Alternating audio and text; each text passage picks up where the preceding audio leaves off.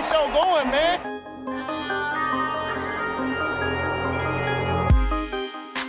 Angelo, what an interception! Steps into it, pass is caught! Diggs!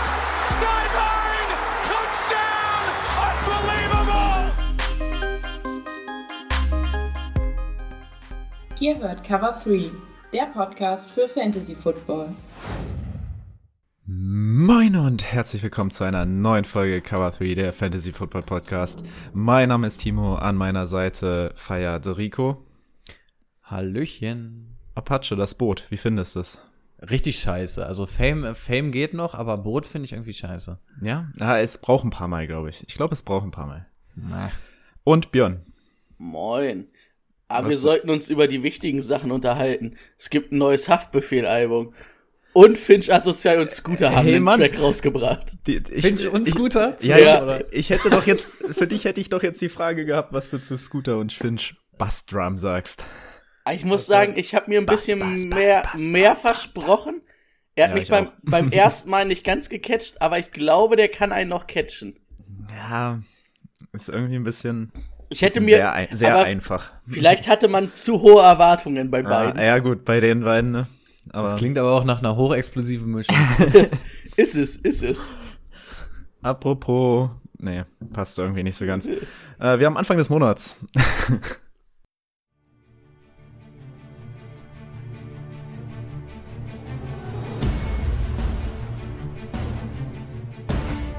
Lukas Klein, Salzgitter, Head Coach, New England Patriots.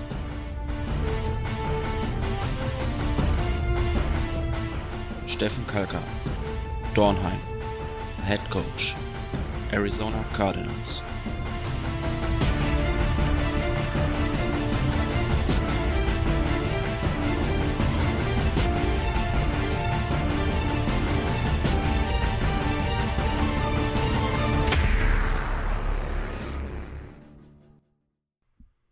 Ja, vielen Dank für eure Unterstützung. Immer wieder schön zu sehen, dass ihr dran bleibt und uns regelmäßig supportet, hört und ähm, in manchen Fällen einfach auch Kommentare schreibt oder auch unsere neuen Folgen postet. Vielen Dank dafür. Danke. Und in dem Zuge muss man ja Airlikes immer noch mal nennen. Auch wenn er nicht im Jingle ist, wollen wir ja nicht unter den Tisch fallen lassen. Ähm, ja, danke auch für die ganzen Bewertungen und den ganzen Kram. Hilft uns tatsächlich weiter. Ich hab's immer gehasst, so bei YouTubern und so, ne? Klicken, abonnieren, empfehlen, teilen, Daumen hoch. Aber es ist tatsächlich, es hilft einfach wirklich ungemein, wenn man den ganzen Kram hier weitermachen will. Von daher, ich ziehe meinen Hut. Ich sage einfach nur Danke. Und damit apropos Patreon, wir hatten eben vor fünf Minuten eine ganz interessante Diskussion. Woll, woll, wollen wir es anteasern, was wir gerade überlegt hatten, laut? Achso. ja, wir müssen den Patrons auch mal wieder was bieten. Ne? Da haben wir uns was ganz Spezielles überlegt. Wer möchte? Also, wir, wir haben eigentlich gesagt, wir müssen mal wieder saufen, weil, weil man muss auch dazu sagen, es ist 9.45 Uhr gerade auf dem Samstag. Wir haben gesagt, normalerweise würden wir gerade aus der Disco gepurzelt kommen. Was ist mit uns passiert? Jetzt sitzen wir hier mit Kaffee und Kakao. Ähm, und haben gerade gesagt, wir müssen mal wieder saufen und haben gesagt, okay, pass auf, lass mal nebenbei das Mikro laufen, haben wir wieder was, ein Exclusive für die ganzen Patreons. Also noch nichts in Stein gemeißelt, aber eventuell kommt mal wieder ein besoffenes Podcast-Exclusive für alle Patreons. Also, es lohnt sich www.patreon.com slash cover3. Sehr gut. Und damit kommen wir zum Thema der Woche. Let's get to work. Das Thema der Woche. Ich hätte auch noch zwei kleine News übrigens. Stimmt. Aber Ähm, wie machen wir es? Ja, gut. Und bevor wir zum Thema der Woche kommen, äh, hier nochmal die News. Breaking News. Ja, gibt nur zwei, drei kleine News, die Regeln betreffen in der NFL, aber sollten wir vielleicht auch nicht ganz unter den Tisch fallen lassen. Ähm, von der IR-Liste, also von der Injured Reserve-Liste, dürfen jetzt drei statt zwei Spieler zurückkehren in der Saison pro Team. Ähm, der Returner beim Punt und Kickoff-Return kriegt jetzt mehr Zeit, da wurde aber nicht gesagt, wie viel mehr Zeit, ähm, um den Ball zu sichern. Also er darf nicht direkt angegriffen werden, selbst wenn er keinen Fair Catch anzeigt. Aber wie das umgesetzt wird, da bin ich auch mal gespannt. Also das kann ich mir auch noch nicht so richtig vorstellen. Weil was sagt man dann so? Oh, der ist 1,5 Sekunden nach dem Fang eingeschlagen, das ist eine Strafe. Oh, das sind zwei Sekunden, das ist in Ordnung. Äh, da bin ich mir nicht so ganz sicher, wie das umgesetzt wird. Ähm, und ich weiß nicht, erinnert ihr euch noch an Titans gegen Patriots in den Playoffs? Da haben die Titans ja bei vierten Versuch ganz viele Strafen provoziert, um die Zeit künstlich runterlaufen zu lassen. Mhm. Und das wurde jetzt von der NFL verboten. Also in den letzten fünf Spielminuten kann man mit Strafen nicht mehr künstlich die Uhr runterlaufen lassen. Also dieses Regelschlupfloch wurde geschlossen. Okay. Cool, cool, cool. Ja, jetzt aber wirklich zum Thema der Woche. Heute, ihr habt es euch gewünscht, wir erfüllen natürlich eure Wünsche. Die NFC North. Loslegen werden wir mit den Vikings. Achso, kurze Ankündigung noch vorher, weil wir so hochprofessionell gerade die Jingles hier eingespielt haben, muss ich auch nochmal hochprofessionell sagen, dass ich eventuell zwischendurch ganz kurz weg bin, nicht, dass ihr euch wundert. Äh, mein Auto ist mal wieder in der Werkstatt. Und die rufen heute noch an. okay. Und ich muss gleich zum Friseur, also wir müssen uns generell beeilen. Es könnte eine schnelle Folge heute werden. Heute, heute wird Gas gegeben. Ähm, ich habe ich hab bis zur Bundesliga Zeit, also wir haben es jetzt 9.48 Uhr, ich kann bis 15.30 Uhr, also ich zieh's durch, Jungs. Zur, Not macht Brady den Rest. Wir machen so, zwei Teams machen wir mit und danach hört er Brady. Gut, wir machen das ähm, Ganze so wie äh, letzte Folge auch. Diesmal fangen wir mit den Vikings an. Brady, du hast doch so viel Zeit, dann erzähl uns doch mal ein bisschen was zu den Vikings weiß gar nicht, was sind sie letztes Jahr geworden? Zweiter in der Division? Ja, müssten sie mm, gewesen ja. sein, ne? Ja. Ja. Ich denke mal, wir fangen ja wieder an beim Quarterback. Mhm. Ich denke, ich bei den Vikings eine sichere Nummer bei Kurt Cousins, dass der auch der Starter sein wird. Und ja, eine sichere Nummer finde ich auch so im Fantasy Football. Ist nichts Spektakuläres, aber er ist solide und liefert immer seine, seine Punkte eigentlich. Also ich hatte ihn letztes Jahr, da hat er ein paar Wochen, da war es immer so, er hatte ein paar Spiele, wo er wirklich mal so ein bisschen, also nicht richtig hart performt hat, aber so ein bisschen gut. Und sonst halt wirklich diese soliden, so ein, zwei Touchdowns, wenig Turnovers. Hat letztes Jahr auch nur sechs Interceptions geworfen bei 26 Touchdowns, also echt nicht schlecht. Aber wir sind halt bei den Vikings trotzdem auch in einer Run-Heavy-Offense und von daher ist es halt am Ende, kann er keine Zahlen wie ein Mahomes auflegen, ne? Oder er ist halt auch kein Mahomes, davon abgesehen. Aber ich denke, also ein Top 15 Quarterback im Fantasy Football, so am Ende mhm. der Top 15, ist er, denke ich, schon und wird er auch nächstes Jahr sein für mich. Dafür ist er einfach zu solide. Ja, solide ist, glaube ich, ein gutes Stichwort. Ist jetzt halt nichts Überragendes, aber wenn du spät einen Quarterback ziehen willst, ist Kirk Cousins auf jeden Fall eine sehr gute Option. Also von mir hätte, er hätte er mehr Fett wegbekommen. Ja. Soll, soll ich trotzdem? Ja klar, wir leben ja von unterschiedlichen Meinungen, ne? Ja. Ähm, ich finde Kirk Cousins gar nicht so interessant für Fantasy Football. Ähm, wirft äh, regelmäßig unter 30 Pässe. Das ist nicht das, was du für Fantasy Football haben willst. Er spielt in, einer Run, in einem Run-Heavy-Team. Ähm, er hatte nicht ein Spiel, wo er der Top 5 Quarterback war. Das heißt, kein Spiel, in dem er dir was gewinnt. Ähm, er war Quarterback Nummer 18 letztes Jahr. Das heißt, er ist kein QB Number One in deinem Team, wenn du in einer 12-Mann-Liga spielst. Ähm, er ist solide, aber für mich ist er nicht für Fantasy Football interessant. Gerade wenn man in der Red Zone mal guckt, ähm, wird im Zweifel das Ding reingelaufen. Und ja, er wird vermutlich auch wieder in der Top 20 irgendwo landen, aber ich sehe jetzt nicht, dass die Zahlen sonderlich hochgehen und deswegen würde ich ihn wieder in der unteren beziehungsweise obere Top 20 ähm, ansiedeln und dafür ist er für mich definitiv kein QB Number One. In einer Superflex oder Zweier Quarterback Liga auf jeden Fall interessant, aber wenn du nur mit einem Quarterback spielst auf Position 18 mit einer 12er maximal 14er Liga, ähm, ist er für mich nicht sonderlich interessant. Bei einem Run-Heavy-Team, was jetzt nochmal einen Right Receiver verloren hat, Ähm, nee, für mich nicht. Aber das mit solide passt ganz gut zu ihm.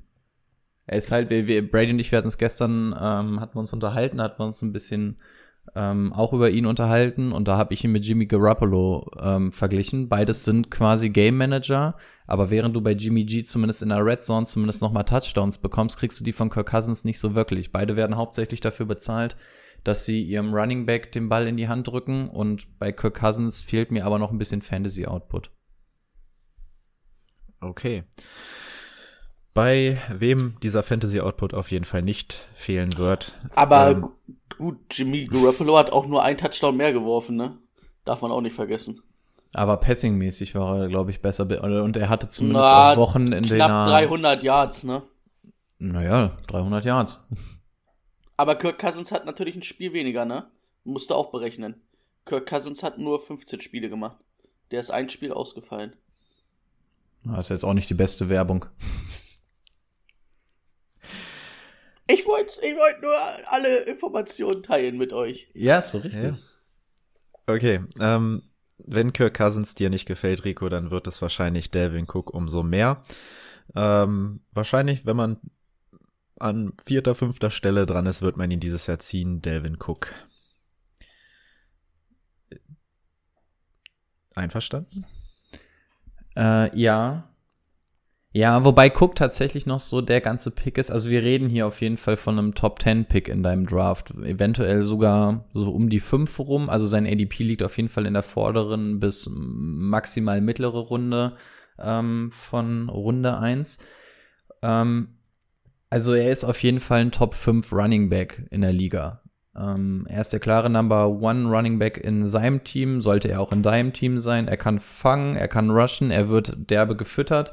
Das ist alles geil. Er ist für mich aber von diesen ganzen Top Running Backs noch der risikobehafteste. Und das liegt halt einfach an seiner Verletzungshistorie. Letztes Jahr ist er ja ähm, quasi fit geblieben, war aber auch sein erstes Jahr, in dem er über diesen längeren Zeitraum verletzungsfrei gewesen ist. Die Jahre davor sah es immer anders aus und das muss man halt in dem Fall auch mit einrechnen. Hat Ähm, aber auch zwei Spiele gefehlt, ne? Also, Ja, ja, genau, deswegen meine ich, er hat den längeren Zeitraum gespielt. Also man, ich nehme es jetzt mal als quasi, dass er die Saison durchgespielt hat, aber auch hier nicht alle 16 Spiele gemacht, das stimmt. davor in der Ähm. Rookie-Saison so Kreuzband gerissen. Aber davon ist er zumindest gut zurückgekommen. Das Jahr.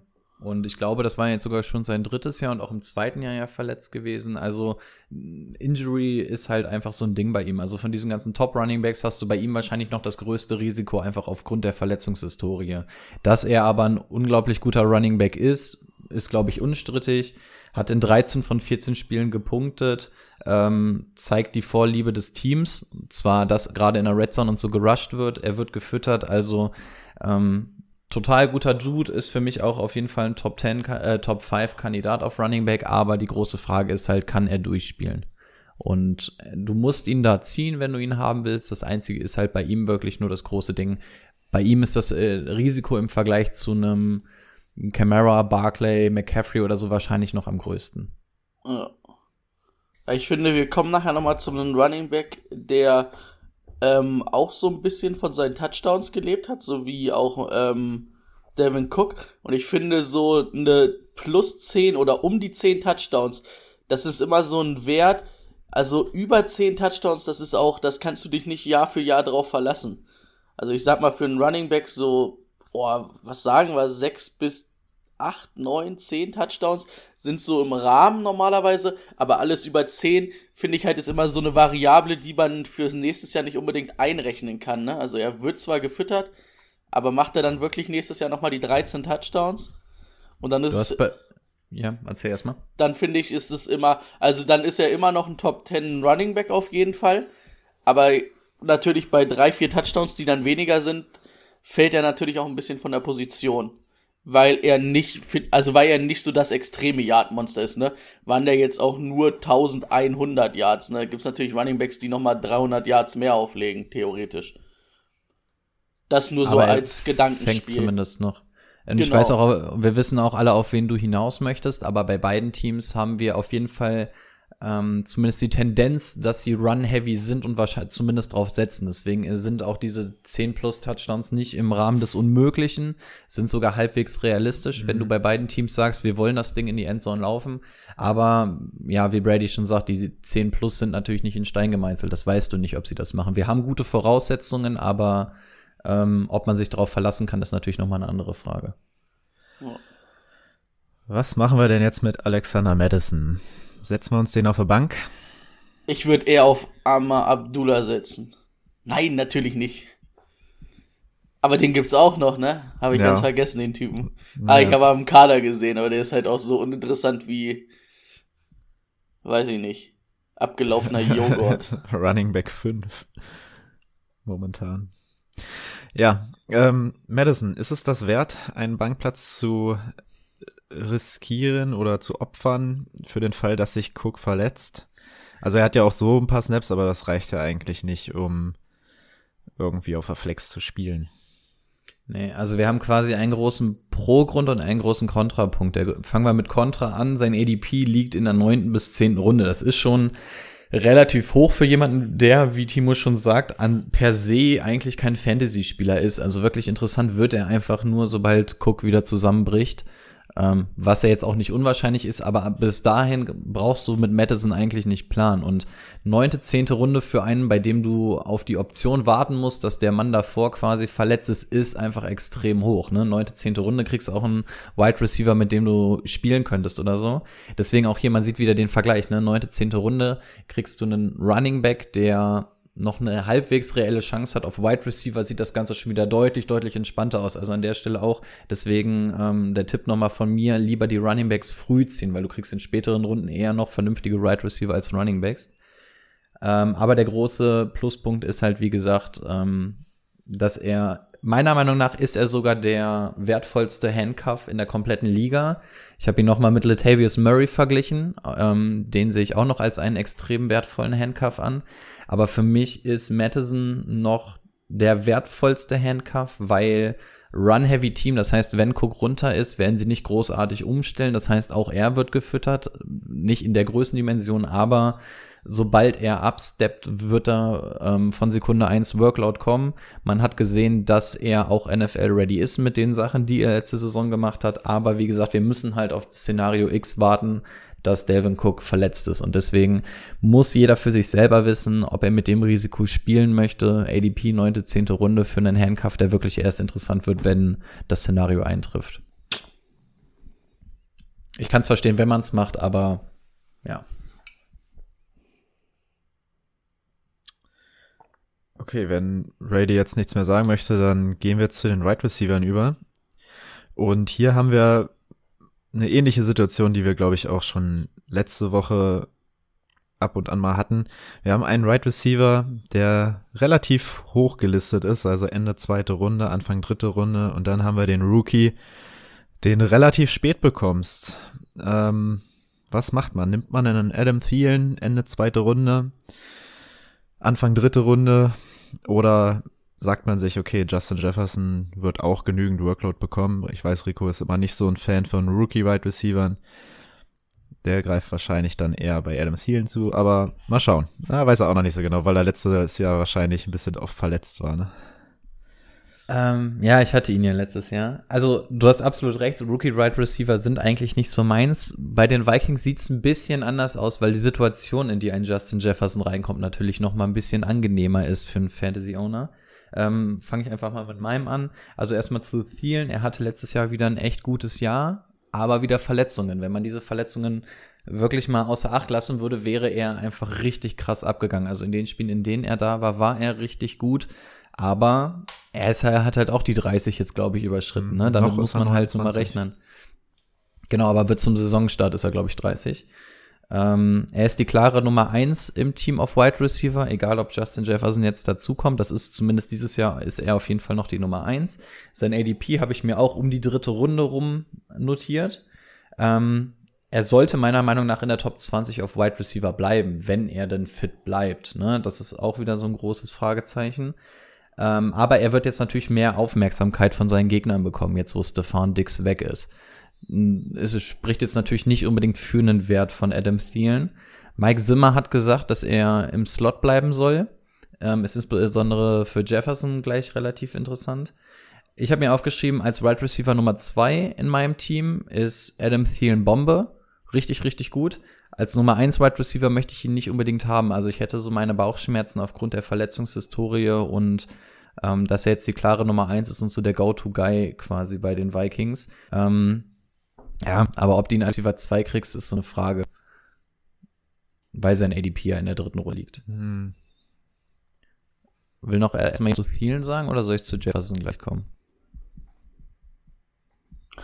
Äh, ja, Ziel, also Nummer 1 Receiver für mich überhaupt nicht. Also in meinem Team wäre ich irgendwie, hätte ich da kein, hätte ich nicht so ein geiles Gefühl, um das mal so zu sagen.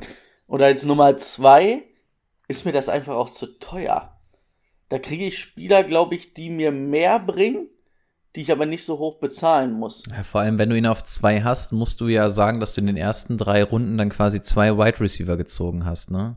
Ähm, dann wird es natürlich in Runde vier schon wieder eng mit deinem Running Back Nummer zwei. Deswegen, ja, als Wide Receiver 2 ist er gut, aber du kannst ihn eigentlich nicht als Wide Receiver 2 haben. Deswegen glaube ich auch, dass sein ADP entweder hoch oder niedrig sein wird, weil ähm, entweder holt ihn sich jemand als Wide Receiver 1 oder alle sagen, ich hole ihn mir als Wide Receiver 2, dann ist er aber nicht in der dritten Runde, sondern eigentlich in der vierten, ne? weil ihn dann alle liegen lassen.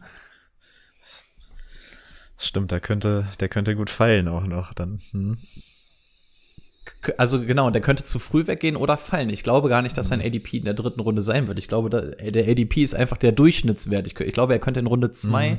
Oder vier weggehen. Ich glaube, in Runde drei wird er nicht weggehen, entweder da oder da. Und Runde vier, ein Adam Thielen ist, glaube ich, echt geil, wenn du da einen Right Receiver hast, zwei Running Backs und Adam Thielen in der vierten Runde als Right Receiver Nummer zwei. Ich glaube, da wären wir alle zufrieden, ja. wenn der fit bleibt. Also wenn du nicht zu viele Vikings-Fans in deiner Liga hast, dann könnte das klappen.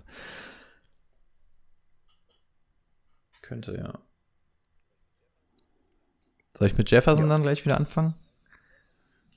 Also, Jefferson, in diesem Falle die direkte Nummer zwei im Team. Also, ähm, die Vikings haben ihn geholt, weil sie wirklich einen Ersatz für Stefan Dix brauchen und dahinter erstmal nicht allzu viel ist. Das heißt, wir haben hier einen Rookie Right Receiver, der direkt als Nummer zwei Anspielstation gilt. Das ist natürlich erstmal ein Value und deswegen betrachte ich das in dem Falle nochmal ein bisschen anders als Rookie Right Receiver.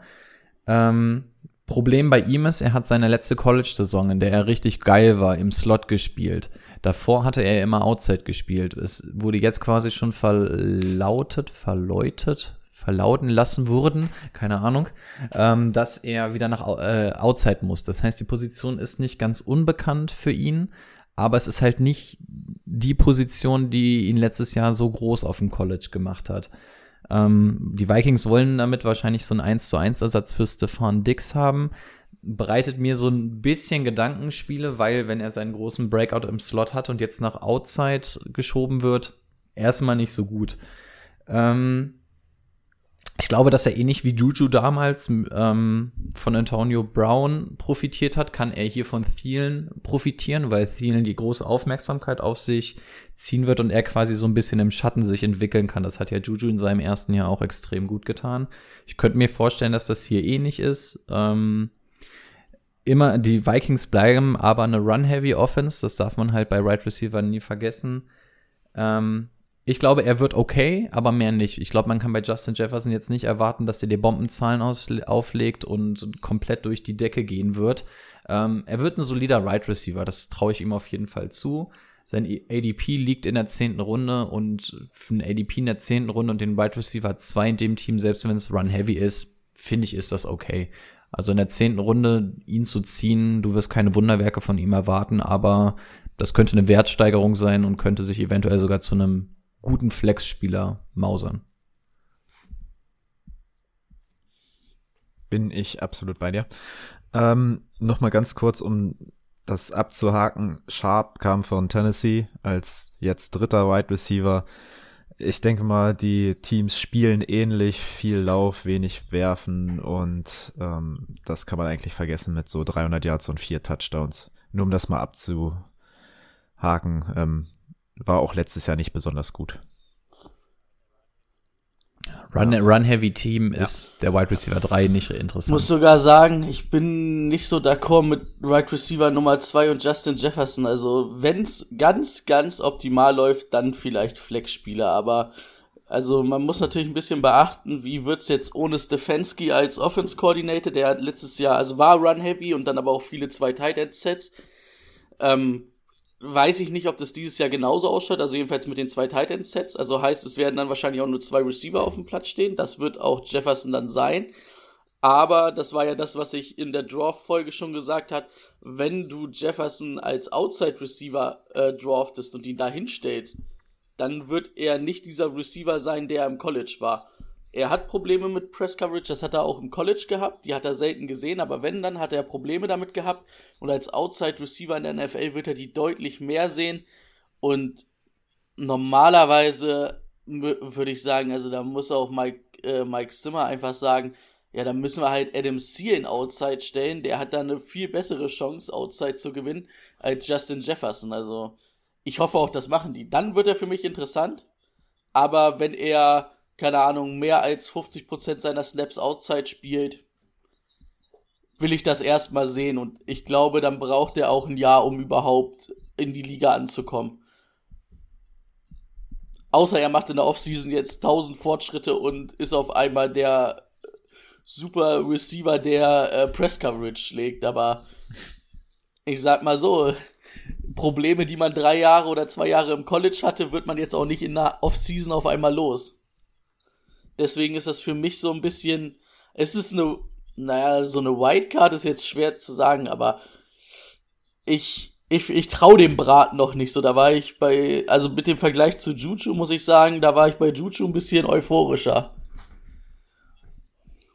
Ja, eins zu eins nicht. Ich meine, die Situation per se, dass ähm, Juju auch davon gelebt hat, dass er zum Beispiel nicht die Press Coverage äh, die große Press Coverage bekommen hat, weil die halt gegen ähm, Antonio Brown ist. Und ich glaube, ähnlich wird es hier auch sein, dass du da jemanden, der gut Pressure spielen kann als Cornerback, dass du den eher gegen Thielen spielen lässt, als dass du ihn gegen Jefferson spielst. Und so hat er dann zumindest die Chance, dass er sich nicht mit dem besten Corner aus dem gegnerischen Team Ja, das Ding muss. ist aber, ähm, also da müsste man halt mal so analysieren, gegen wen die spielen, weil es gibt ja nicht so viele Nummer 1 Cornerbacks, die mit in den Slot gehen, ne? Das sind ja die wenigsten. Die meisten bleiben ja wirklich outside, ne? Ja, muss auch gucken, welches Defensive Scheme die spielen. Also das kommt wirklich auf den Gegner per se an. Das, was wir machen, ist natürlich versuchen, ja. das pauschal übers Knie Aber zu deswegen bin ich da bei Jefferson ein bisschen nicht so euphorisch. Ich hätte ihn lieber in einem anderen Team gesehen. Das hatte ich ja schon nach dem Draft gesagt. Weil, weil ich halt die Angst hatte, dass sie einfach einen 1 zu 1 Stefan Dix Ersatz wollen. Und das ist ja nun mal einfach nicht. Also allein schon vom Spielertyp nicht. Und ja, äh, Sharp, können wir vergessen. Gut, äh, letzte Position, Tight End.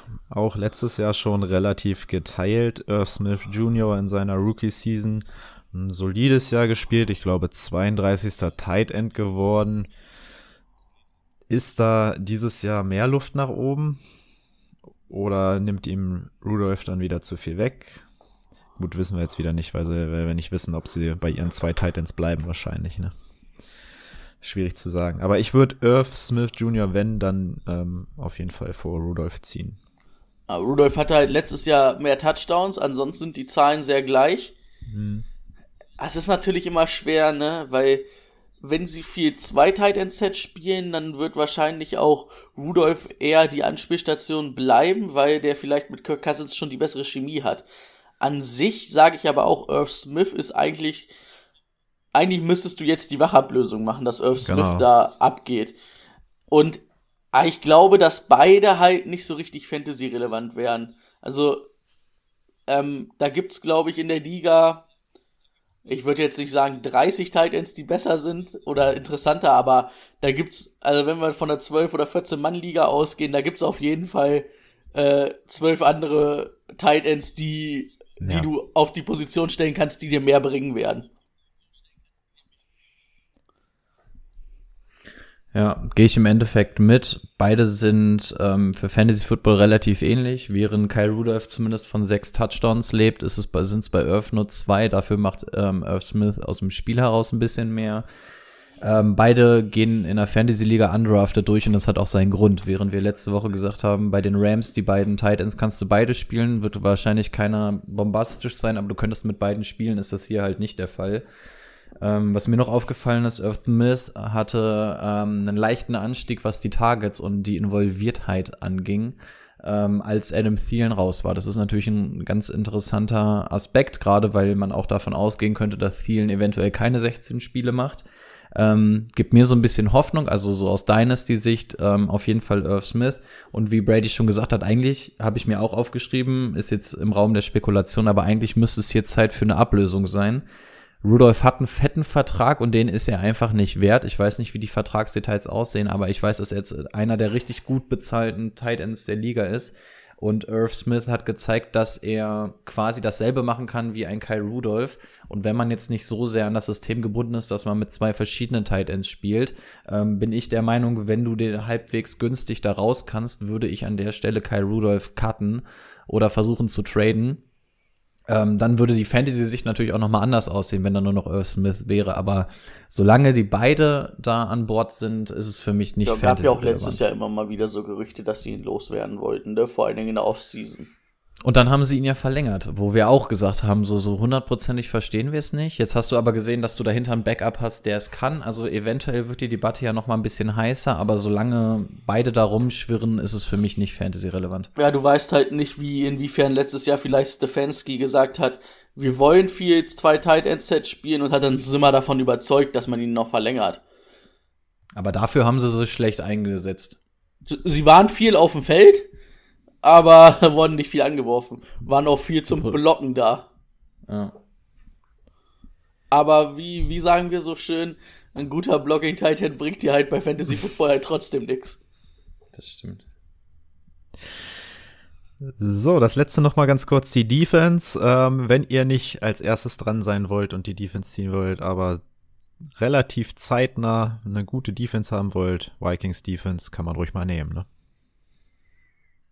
Ja, ist in Ordnung. Cornerbacks war letztes Jahr übelst das Problem, aber davon sind ja auch richtig viele weg mittlerweile, ne? Da muss man mal gucken, wie sich das macht, aber haben viele Turnover kreiert. Mit Daniel Hunter auf jeden Fall eine Sackmaschine. Aber Everson Griffin ist, ist der jetzt schon weg? Ist, hat der schon irgendwo unterschrieben? Ist, ist weg, will auch nicht zu den Vikings zurück, aber hat noch nicht unterschrieben irgendwo. Weil das wäre natürlich, also mit Everson Griffin finde ich Daniel Hunter noch ein bisschen besser. Aber auch alleine ist er eine Maschine. Also ist eine solide Defense, ne? Würde ich einfach mal behaupten. Ist wahrscheinlich die Defense, die du hier ziehst, wenn du, wenn du, sage ich mal, nicht die Packers Defense ziehst, ne? Ja, obwohl, ach, die Bears sind ja auch noch in der Division. Aber Bears oder ähm, Vikings Defense jetzt mal so aus dem Stehgreif? Bears, Bears, Bears immer auf noch jeden Bears, Fall. Tatsächlich, ja. Wenn Khalil Mack wieder richtig fit ist, auf jeden Fall. Okay, ich will, ich muss ein bisschen ja. Jalla machen. Ja. Ich, ich sehe schon die Zeit, ich muss mal äh, wieder los. Okay, äh, machen wir weiter mit letztes Jahr letzter, das war ja davor wahrscheinlich auch letzter, die Detroit Lions. Ähm, lag dieses Jahr auch an dem Quarterback, der nur acht Spiele gemacht hat. Aber ich finde, Matthew Stafford ist ein, ein eigentlich ist er ein sehr guter Quarterback. Ich finde ihn gut. Ähm, unter Druck ist er, hat er auch in diesen acht Spielen ähm, sehr gut performt mit einem 84,2 äh, Passer-Rating. Also, wenn der Typ fit bleibt, dann nehme ich den auch in mein Team der wäre auf jeden Fall, wären die Lions nicht letzter geworden, hätte Matthew Stafford 16 Spiele gemacht. Das, also, ich würde mich sogar aus dem Fenster lehnen und sagen, das ist der beste Quarterback in dieser Division. Wenn ich sage, dass Aaron Rodgers da ganz schön abgebaut hat. Also, weil das habe ich bei Matthew Stafford noch nicht gesehen. Muss ich einfach so sagen. Und für mich ist Matthew Stafford auch ein klarer Top 10 Quarterback. Ob in der NFL oder im Fantasy Football, Top 10 Quarterback. Da mache ich mir überhaupt keine Sorgen und den kriegst du auch relativ spät noch. Hm, zehnte Runde. Also zu zwei Sachen äußere ich mich noch nicht, ob er Top Ten ist und ob er besser als Aaron Rodgers oder so ist. Aber vom Prinzip finde ich auch, äh, Stafford wird überhaupt nicht wertgeschätzt in dieser Liga, ist ein absolut geiler Typ. Ähm, acht Spiele ver äh, verletzt raus gewesen, ähm, war ja irgendwie Nacken, Rücken, irgendwas hinten in der Wirbelsäule, irgendwie die Ecke da. Ähm, sollte verletzungsmäßig alles wieder tipptopp sein, sofern er da jetzt nicht irgendwie einen gezielten Hit drauf bekommt oder so. Von daher gehe ich davon aus, dass der da wieder sauber zurückkommt. Ähm, er ist leicht angezählt, weil, weil, die Lions ja jetzt generell so ein bisschen von der Ownerin, wenn ich richtig informiert bin, angezählt wurden. Von wegen, da muss jetzt auch langsam mal was kommen. Ähm, er hat die Waffen. Wenn man sich die vergangenen Jahre mal anguckt, sieht man, dass Stafford immer geil war. Ähm, er hat den Preis von einem QB2 und ich habe auch geschrieben, kann aber gut und gerne QB1 in deinem Team sein und Top 15 auf jeden Fall und eventuell sogar Top 10. Also von daher Matthew Stafford auf jeden Fall ein Quarterback, der auch in vielen Ligen wahrscheinlich in meinem Team sein kann, weil du ihn so günstig bekommst und er einfach ein ganz klares Upside hat. Ja, muss halt nur mal, man kann es immer pauschal nicht hochrechnen, ne? Aber acht Spiele, hätte er die volle Distanz gemacht, hätte er wahrscheinlich, also rein Statistik hat er 5000 Yards geworfen 40 Touchdowns. Also er war auf jeden Fall gut on pace. Ja. Und also wir sind alle Stafford-Fans auf jeden Fall. Was, was die Sache im Draft nicht leichter macht, weil ich jetzt schon weiß, dass ihr beide auch ein Auge auf ihn werft. Erste Runde ist der meiner. okay. Ich dachte, ich dachte, du würdest so schnell auf Kyler springen, deswegen hatte ich Hoffnung, dass Stafford dann durchrutschen könnte. Bei Kyler ist ein bisschen dann, wenn er da ist. Okay. So, jetzt interessante Sache, wie ich finde. Letztes Jahr haben wir immer gesagt, so ja, wenn der eine performt, performt der andere nicht so. Aber Kenny Golliday in der Standardliga letztes Jahr drittbester Right Receiver. Projected für nächstes Jahr drittbester Right Receiver. Mit einem fitten Stafford über 16 Spiele. Kenny Golliday. Momentan kriegst du ihn sogar mit etwas Glück Anfang dritter Runde. Heidenei. Das Ding ist, das Einzige, was mich ein bisschen bei Kenny Golliday stört, sind, ähm, sind die, nicht die Targets, sondern die Receptions. Ja, da, klar, da genau. fehlt mir, da fehlt mir das, das Ding zum Top, zum Top 5 Receiver. Ansonsten Touchdowns, Yards, passt alles. Er hatte auch ein, zwei Bust-Spiele drin, wo er halt wenig gefangen hat, so wenn ich mir die Game Logs angeguckt hat. Aber an sich in der dritten Runde ein No-Brainer. Also da stelle ich mir den sogar auf die Nummer eins, weil dann habe ich wahrscheinlich Ja. zwei richtig geile äh, Running Backs. Ähm, und wer sagt denn nicht, dass, also er ist ja jetzt, glaube ich, in seinem dritten, vierten Jahr? Dritten Jahr? Sage ich dir gleich. Ähm, und wie gesagt, wenn Matthew Stafford fit ist, kann ich mir da auch vorstellen, dass da vielleicht die, ähm, die, die Receptions noch hochgehen. Er wird nicht an die 100 Receptions kommen, so wie die Top-Receiver. Viertes Jahr so- jetzt. Ja, okay. Aber so in den 80er-Bereich, das kann ich mir schon vorstellen. Also, ähm, er hatte 2018 70 Receptions, über 1000 Yards, 5 Touchdowns und 2016 65 Receptions, über 1100 Yards und 11 Touchdowns. Also Tendenz nach oben und das mit einem Backup-Quarterback. Ist, glaube ich, auch ein ganz, also wie Matthew Stafford, ein ganz unterschätzter Spieler in der Liga. Ja, Ich liebe die Receiver der, der Lions aus Fantasy-Sicht. Richtig, richtig gut. Ähm, Golladay, ihr habt es auch schon gesagt, der hat Zahlen aufgerufen, die sind ein Right Receiver Nummer eins würdig. Sein ADP liegt, ich habe geschrieben zweite bis dritte Runde und habe mir selbst bei zweiter Runde ein Herz hinge, hingeschrieben, weil das Ende zweite Runde ist. Ja. Und das für einen Wide Receiver Nummer eins. Also Kenny Golladay, ich weiß auch nicht, warum ihn so wenig Leute ähm, so auf nicht auf dem Schirm haben. das sind die ist- Lions einfach. Das ist, das ist Ja, ja. Lions und dann. kann gut sein. Und uns kommt zugute, dass Stafford letztes Jahr nicht da war und dadurch sein Preis eventuell so gering ist. Aber ich spiele mit einem Golliday auf Wide Receiver 1 und ähm, gehe die Runde davor auf einen geilen Ru ähm, Running Back, eventuell sogar die ersten beiden Runden davor. Also Golladay brauchen wir nicht drüber reden. Für mich ist er auch ein Top 10 Wide Receiver. Auch steht für mich auch außer Frage, sofern da jetzt Stafford fit bleibt und alles. Soll ich schon zu Marvin Jones Mhm. kommen oder? Mhm. Marvin Jones ähm, hat gute Zahlen. Das einzige Problem bei den Lions waren, was wir schon mal gesehen haben, ähm, Golladay und Jones nebeneinander funktionieren meistens nicht. Meist hat immer nur einer von beiden so ein richtig geiles Spiel. Ähm, aber Marvin Jones auch komplett underappreciated in dieser Liga. Ähm, der hat eigentlich echt gute Zahlen. Sollte eigentlich auch so bleiben. Es ist ein Rookie dazugekommen plus Allison. Sehe ich jetzt aber alles als nicht so mega dramatisch an. Und sein ADP liegt in der fucking neunten Runde, Runde von Marvin Jones. Ey, und wenn du den in der neunten Runde hast, ist das ein absolut krasses Value meiner Meinung nach. Und ich habe mir auch daneben geschrieben, das ist eine saugute Flex. Wenn du Marvin Jones auf der Flex hast, bin ich vollkommen d'accord damit. Es ist der Wide Receiver 2 in diesem Team. Den auf der Flex finde ich absolut gut. Und das mit einem Spieler, den du in der neunten Runde gezogen hast. Also da ist für mich einer der ganz großen Value-Picks. Also ich muss sagen, er hat letztes Jahr 13 Spiele gemacht und davor das Jahr leider nur 9. Das ist so ein bisschen das Problem. Aber wenn du den auf 16 Spiele, also das ist immer schwer halt mit ihm dann 16 Spiele zu planen, ähm, würde ich mir den sogar auf die Nummer 2 stellen. Und wenn ich den in der neunten Runde kriege, perfekt. Er muss ja nur mal gucken, der hatte 62 Receptions, das sind nur drei weniger als Kenny Golliday. Was mich auch ein bisschen gewundert hat, weil ich immer hatte das Gefühl eigentlich, dass Golliday eher so die Anspielstation ist und ähm, Jones der Deep Threat. Das war letztes Ja, Jahr genau. ein bisschen anders. Habe ich aber auch überhaupt so nicht richtig mitgeschnitten und na, äh, so viele einzelne Line-Spiele habe ich leider nicht geguckt, aber schon ein paar Ausschnitte.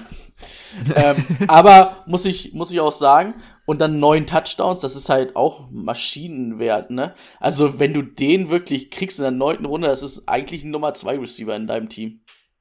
Und gehen wir jetzt mal davon aus, du hast ihn wirklich als Wide Receiver Nummer zwei in deinem Team und du kriegst ihn in der neunten Runde, ähm, heißt es, dass du davor sieben Picks oder so investieren kannst in vier Running Backs, ein Quarterback und ein Tight End und kriegst in der neunten Runde dann irgendwie noch deinen ähm, Wide Receiver Nummer zwei. Also wie geil ist das denn bitte? Also super Pick, also für mich einer der größten Value Picks im, im Draft dieses Jahr. Wenn sein ADP da bleiben sollte. Der wird wahrscheinlich noch ein bisschen hochgehen, schätze ich mal. Muss eigentlich, ne? Aber ke keiner mag Marvin Jones und keiner mag die Lions groß, ne? Und keiner, also, und schön doof, wenn man es tut. Wir haben jetzt über drei Spieler gesprochen und bei allen drei Spielern sagen wir, warum nimmt den keiner? Die, die sind alle drei geil. Äh, ich sag's ganz ehrlich, ist mein Lieblingsteam aus der Division. Ohne Scheiß, ich habe mich auch so ein bisschen in die Lions verliebt, als ich mir das Ganze durchgelesen habe. Auch auf Right Receiver. Ey, mir, mir gefällt dieses Team. Ich, ich kann den Lions echt was abgewinnen. Also ich will, ich will Den- nichts gegen die anderen Teams sagen, aber die Lions sind mir echt sympathisch. Also den Lions traue ich auch ganz ehrlich zu, wenn alles optimal läuft, ähm, dass die sogar die Division gewinnen können. Weil ich glaube, bei den Packers werden die Siege ein bisschen runtergehen. Da waren letztes Jahr knappe Spiele dabei, die man nicht jedes Jahr gewinnt. Bei den Vikings, finde ich, ist es eine sehr wunder, wunderhafte Tüte. So, äh, Eine wunderhafte Tüte. eine, wunderhaft, Wunder. eine wunderhafte Tüte, ähm, dadurch, dass halt Dix weg ist und die auch letztes Jahr eigentlich gut auf dem Papier waren, aber dann immer in den entscheidenden Momenten einfach es nicht auf den Rasen gebracht haben. Naja, und zu den Bears werden wir gleich kommen.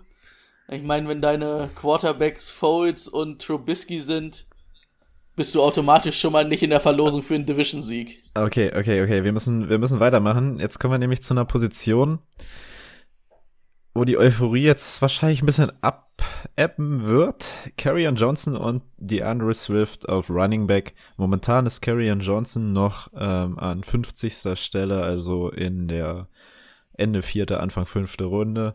Und DeAndre Swift an 100. Stelle. Also achte, neunte, zehnte Runde. Ich denke mal, bei Swift wird's noch hochgehen äh, im Laufe der, ja, bis, bis die Saison startet. Aber äh, ja, was macht man damit? Nimmt man überhaupt den?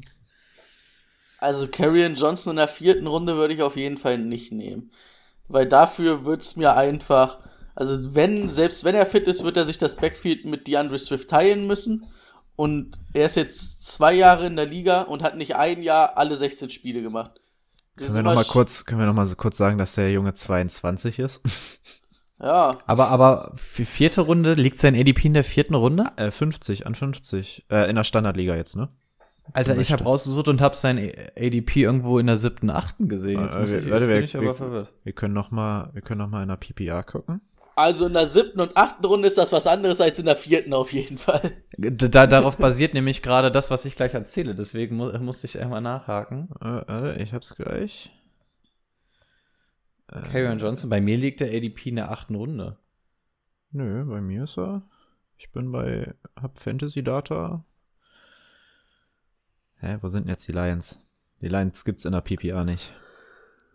Okay, okay, okay. Na gut, okay. Also, in der Ja, vierten Runde deutlich zu früh.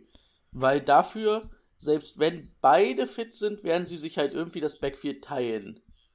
In der, Äh, in, der, in der PPR ist übrigens die Andrew Swift an 64 und äh, Carrion Johnson an 96. Sagt man nicht. ähm, was hat er gesagt? Also welche Position? Ich habe es gerade nicht verstanden. 95 plus 1 und Ja, und was hat er jetzt gesagt? 74? Fü- fünf- 50? Scheiße, ich hab's auch nicht. Okay, wir, wir, wir lassen den ADP jetzt einfach mal so ein bisschen außer Acht, weil wir Ja. unterschiedliche Sachen raus haben. genau, also bei also in Runde 4 ist er für mich einfach zu teuer. Ja, Runde Frage. 6, 7 kann ich mich damit anfreunden, weil da muss ich ihn ja nicht als Running Back Nummer 2 unbedingt spielen lassen und kann ihn mit mir auf die Flex stellen und wenn es optimal läuft, wenn er fit ist und wenn er wirklich seine ähm, Carries bekommt, dann ist das ja ein Nummer 2 Running, äh, Running Back. Aber dafür muss er halt alle Spiele machen und die Snaps kriegen. Ich finde, beide sind so ein bisschen ja, gute Flex-Running-Backs wahrscheinlich, ne? Aber dann ist es halt auch, da muss man sich dann halt auch ein bisschen gucken, wie sich das aufteilt. Ich bin eigentlich, ich bin, ich mag beide so vom Typen her, aber ich finde scheiße, dass sie beide in einem Team sind. Ja, sehe ich ähnlich. Also der Andrew Swift mit dem zweiten Pick gepickt von den Lions ähm, ist eher so der Outside-Player, solide bis gute Hände, wird insbesondere für PPR interessant, gerade weil ich glaube, sie werden das Backfield einfach teilen und Karrion Johnson wird ähm, den Großteil auf dem Boden machen, während die Andrew Swift wahrscheinlich noch mal ähm, im Passing-Game anders involviert ist. Das heißt, auch da muss man noch mal aus PPR-Sicht ein bisschen anders gucken. Aus PPR-Sicht ist Swift auf jeden Fall besser. Auch hier sehe ich bei Andre- DeAndre Swift einen großen Unterschied zwischen einer Redraft und einer Dynasty-Liga. Ja, Carrion- definitiv. Also in der Dynasty League ähm, hat er natürlich noch mal einen ganz anderen Wert, gerade dass Carrion Johnson jetzt eventuell sein letztes Jahr bei den Lions hat. Ähm, während in der Redraft-Liga dieses Jahr das Backfield noch geteilt ist, wird die Zukunft wahrscheinlich der Andre Swift gehören. Also da auf jeden Fall noch mal zwischen Redraft und Dynasty unterscheiden. Carrion Johnson, ähm, ja, das große Problem, ultra talentiert, aber er schafft einfach keine Saison verletzungsfrei zu sein. Ähm, der Preis von DeAndre Swift im Draft der Lions war zu hoch, als dass du sa sagen würdest, äh, Carrion Johnson geht noch mit den Vorschusslorbeeren rein und DeAndre Swift baut dahinter auf. Dafür war der Preis zu hoch, deswegen ähm, auch das, was man aus dem Interview hört, es wird ein 50-50 hinten, also was das Workload angeht. Sie wollen beiden 10 bis 15 Touches geben und das macht es aus Fantasy-Sicht so schlimm. Beide sind sehr interessant, aber 10 bis 15 Touches das ist für Fantasy Football nicht so viel, um, also nicht viel, um damit zu planen. Jetzt wäre ich viel auf den ADP eingegangen, den lasse ich jetzt mal weg, dadurch, dass wir alle unterschiedliche Zahlen haben. Aber Quintessenz dadurch, dass beide 50-50 haben, Swift ein bisschen mehr durch die Luft wahrscheinlich, Johnson ein bisschen mehr über den Boden, ähm, sind beides eigentlich nur Flex-Spieler für dein Team. Und selbst da ist es ein bisschen gefährlich. Das Risiko wird bei Carrion Johnson wahrscheinlich aufgrund der Verletzung höher sein. Deswegen wäre ich wahrscheinlich eher bei einem DeAndre Swift. Ja, wenn Aber- du den dann irgendwie, weiß ich, was war, was hatte Timo gesagt, um die zehnte Runde, sag ich mal, selbst wenn du den in der achten Runde einkassieren kannst und dann hast du halt Glück, dass sich Carrion Johnson, also Glück ist immer so ein bisschen scheiße, wenn man das sagt bei einer Verletzung, aber wenn sich Carrion Johnson verletzt, hast du mit DeAndre Swift dahinter sofort halt den, der alles übernehmen wird, ne, weil äh, Bo Scarborough und Ty Johnson werden da keine Rolle spielen. Die waren letztes Jahr nur da, weil halt alle Running Backs verletzt waren. Ja, also zwei richtig geile Spieler, aber solange sie zusammen auf dem Platz stehen, ist es aus Fantasy-Sicht einfach schwer, weil es auch kein Run-Heavy-Team ist, als dass du sagen kannst, da wären sogar, wenn sie 50-50 machen und 40 Mal im Spiel laufen, kriegt jeder 20 Touches, alles gut, dann ist es für Fantasy-Football interessant. Also von daher, ähm, ja, so wirklich geil wird's erst, also auch hier in Anführungszeichen geil wird's erst, wenn sich da einer verletzt, als dass man dann den anderen Back komplett nutzen kann. An so bin ich bei beiden nicht sonderlich heiß drauf, sie zu draften, weil sie halt nur ein Flex-Spieler sind und das Backfield wegnehmen. Also es sind bisher nur interessante Fantasy-Spieler, die wir genannt haben und hier stört es mich, dass die beiden in einem Team spielen, auch wie Brady schon gesagt hatte. Ja, definitiv. Dann haben wir nur noch die Titans, ne? Genau. TJ Hawkinson, letztes Jahr, glaube ich, 13 Spiele gemacht, sieben gestartet, zwölf und sieben davon gestartet, äh, nur zwei Touchdowns. Zwei ist gerade geschlossen. Ich glaube, zwei Touchdowns, 300 Yards. Ja, war jetzt doch nicht so überragend. Versprechen wir uns mehr von dem in diesem Jahr? Auf jeden Fall können wir sagen, der andere Jesse James war noch mehr eine Enttäuschung. Der hat 16 Spiele gespielt und hat 16 Receptions für 142 Yards. Und da hätte ich mir echt mehr versprochen, weil ich den in Pittsburgh gar nicht so schlecht fand. Ich fand immer nur, dass er halt bei Vince McDonald im Schatten war, ne? Oder dass die beiden sich die Targets weggenommen haben. Aber ähm, auch TJ Hawkinson ist für mich, gibt's, wie, bei, wie wir ja bei Kyle Rudolph und Irvin Smith gesagt haben, es gibt in der Liga genug andere Tight Ends, die du ziehen kannst.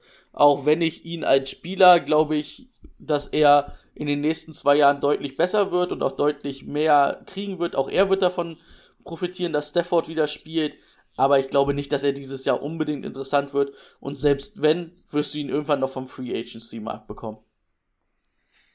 Ja, gehe ich im Endeffekt mit. Also wir haben bei Hawkinson in Woche 1 letzte Saison gesehen, warum ein Hawkinson so hoch im Draft geholt wurde und warum sein Name so hoch gehandelt wurde. Da hat er die Cardinals ja mal komplett zerstört. Ne? Und alle dachten, wir haben jetzt hier das neue richtig, richtig heiße Ding auf Tight End und danach kam einfach wieder nichts mehr. Ähm, also lag es wahrscheinlich einfach nur an den Cardinals, die den Tight End nicht verteidigen konnten damals. Aber wir haben gesehen, zu was ein Hawkinson eigentlich in der Lage wäre. Das Problem ist einfach nur, er hätte es nicht über die Saison aus Papier bekommen. Das heißt, dieser Pick ist einfach viel zu risikobehaftet, als dass du sagst, dafür nimmst du einen Draft-Pick. Wie Brady auch schon sagt, der, den kriegst du wahrscheinlich auf dem Waiver-Markt oder Free Agency-Markt oder irgendwas. Und für mich ist er auch einer, den ich wahrscheinlich ganz gerne auf der Bank hätte, gerade weil er einfach die Möglichkeit hat. Wir haben es phasenweise gesehen bei ihm.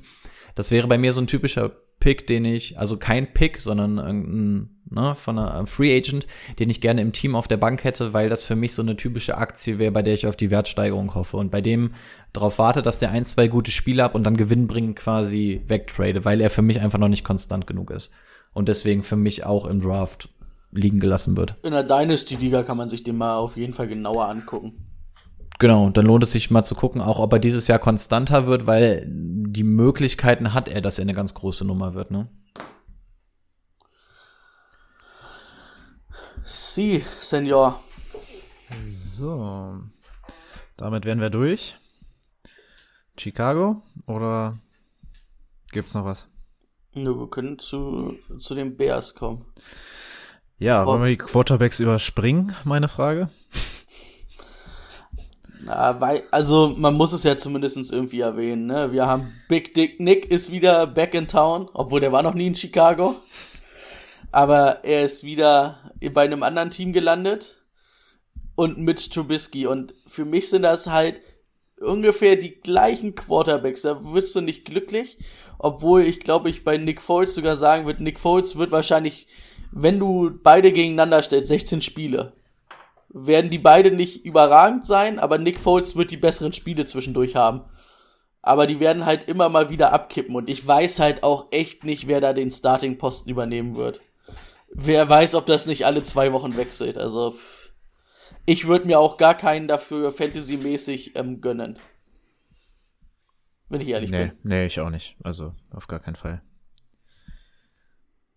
Ich war gerade nicht da, aber es klingt mir sehr, als wenn ihr über die Quarterback-Situation der Bears spricht. ja. Kann das sein? Okay. Würdest du einen nehmen? Ähm. Hm. Ähm. Nee, nicht wirklich. Also, das Ding ist, erstmal, erstmal muss man ja fragen, wer da überhaupt den Starting-Posten bekommt. Ne? Bei Mitch die 50ers-Option nicht gezogen. Kann sein, dass ihr euch jetzt nachplappere, ne? Ich war gerade nicht im Raum. Na, wir hatten, ähm, wir hatten gesagt, also ich hatte gesagt, ich weiß es echt nicht. Kann auch sein, dass, dass das irgendwie alle zwei Wochen wechselt da gefühlt. Je nachdem, weil Matt Nagy halt auch um seinen Job spielen wird. Könnte auch sein, ja. Also ich, für mich deuten die Indizien darauf hin, als dass es Fouls wird, weil dafür ja. war er eigentlich, dafür ist er zu teuer. Bei Mitch die 50s Option nicht gezogen. Ja, damit kann man ihn unter Druck setzen, aber eigentlich spricht alles für Fouls. Ich glaube, Mitch wäre für mich tatsächlich sogar noch ein bisschen Fantasy interessanter, weil er rushen kann. Ähm, und Fouls kriegst du halt die absolute, ähm, wie haben wir es genannt, Tüte der Wunder? Nee, Wundern. Was war die Umschreibung für Wundertüte? Oh, warte, warte. Eine wundernde Tüte. Eine wunderhafte, Tüte. wunderhafte. Eine, eine wunderhafte Tüte. Genau. Bei ihm kriegst du die wunderhafte Tü Tüte. Also was ein Fouls in dem richtigen System liefern kann, haben wir schon gesehen. Ich mag jetzt nicht zu so projizieren, ob die Bears das System sind. Ähm, Ja, bei Mitch erwarte ich jetzt nicht, dass es groß nach oben geht. Also wenn ich mir hier jemanden holen würde, was ich nicht tue, wäre es für mich Foles, weil Foles einfach die Möglichkeit hat, im richtigen System zu funktionieren. Ähm, wenn er das tut, wird er, glaube ich, richtig interessant sein. Aber so wäre mir das alles zu um acht Ecken gedacht, als dass das funktionieren würde. Funktionieren. Funktioniert's dieses Jahr mit David Montgomery? Momentaner ADP ähm, vierte Runde? Ja, vierte Runde. Dritte, vierte Runde. Äh, jetzt, jetzt muss ich mal einhaken. Was heißt, funktioniert es dieses Jahr? Wir haben bei Instagram auch Sachen bekommen. Das klingt für mich immer, als wenn Montgomery ein Bass letztes Jahr war. Ist Nee, er für nee. euch ein Bass gewesen? Der war er nämlich für mich überhaupt nicht. Also man muss halt Naja, einfach mal nur auf seine Statistiken eingehen. Ne? Also 240 ähm, Attempts, das ist in Ordnung für einen Running Back, der der Haupt-Running Back ist. 890 Yards. Natürlich kann man, will man bei, bei seinem Starting Running Back irgendwie eine 1000 Yard Saison haben. Ist aber für einen Rookie vollkommen in Ordnung. Für das auch, was bei den Bears halt letztes Jahr lief, ne? Und sechs Touchdowns plus noch ein Receiving Touchdown. Ich finde das, also ich finde auch nicht, dass das ein Bust letztes Jahr war. Ja, ich meinte, ich habe auch nicht von Bast gesprochen, sondern funktionieren im Sinne von setzen die Bears ihn besser ein. Also lassen sie ihn. Ich habe Brady so oft vor mir fluchen hören, dass der einfach nicht in die Endzone gelaufen ist. Ähm, Ja, das sollte Matt Nagy halt dieses Jahr mal machen. Also, dass man, dieses Bild ihn, lässt mich nicht mehr los. dass man ihn besser, besser einsetzen kann, das Ja, ist nicht die ja, ja. Frage. Ja, genau, darauf wollte ich hinaus. Also, vierte Runde, also No-Brainer für euch. Absolut. Also ich kann, Absolut. also als ich Nummer würde ihn, glaube ich, zwei, sogar in der dritten ziehen. als Nummer zwei Running Back in meinem Team gar kein Problem. Und ich, also man geht ja immer davon aus, dass im zweiten Jahr das einfach ein bisschen besser funktioniert. Und auch Matt Nagy muss ja mitgekriegt haben, ey Boys, der Junge kann laufen. Ja, für mich ist es, ich habe vorhin vor, bei Marvin Jones von einem absoluten Value-Pick im Draft gesprochen. Für mich ist es hier David Montgomery. Ähm, er hatte letztes Jahr eine, ah, okay, ist eigentlich untertrieben. Der hatte eine gute Saison. Geh mal als ähm, Rookie Running Back rein, mach mal knapp 900 Yards und sechs Touchdowns. Das ist okay. Das Einzige, warum wir hier überhaupt diskutieren, ist, weil wir wissen, dass er mehr kann und dass er nicht richtig eingesetzt wird. Also, ähm, ich mag David Montgomery. Ich hatte ihn letztes Jahr auch relativ hoch gepickt, habe ihn dann an Brady getradet, an den anderen Fan aus unserer Liga. Ähm, also da hatten zwei David Montgomery-Liebhaber ihn untereinander. Oder der ist über Umwege zu dir sogar gekommen. Ich Und der hat jedes Spiel gemacht. Jedes Spiel hat der gemacht. Und, und wir haben uns letztes Jahr auch immer aufgeregt, dass er immer dann, bei ihm haben wir gesagt, der ist ähnlich wie ein Dave, ähm, ähm, Derrick Henry. Den musst du füttern, damit er produktiv wird. Und genau das hatten wir. Dann haben sie es ein Spiel gemacht, dann wieder ein Spiel nicht. Dann haben sie es ein Spiel gemacht, dann ein Spiel nicht. Und dementsprechend war auch sein Output immer. Ja. Und wir ärgern uns bei David Montgomery einfach, weil wir wissen, der könnte einfach konstant nach oben gehen. Ähm, tut er aber nicht. Was ich aber noch als großen Kritikpunkt bei ihm habe, er ist für mich kein guter Goal-Line-Back gewesen.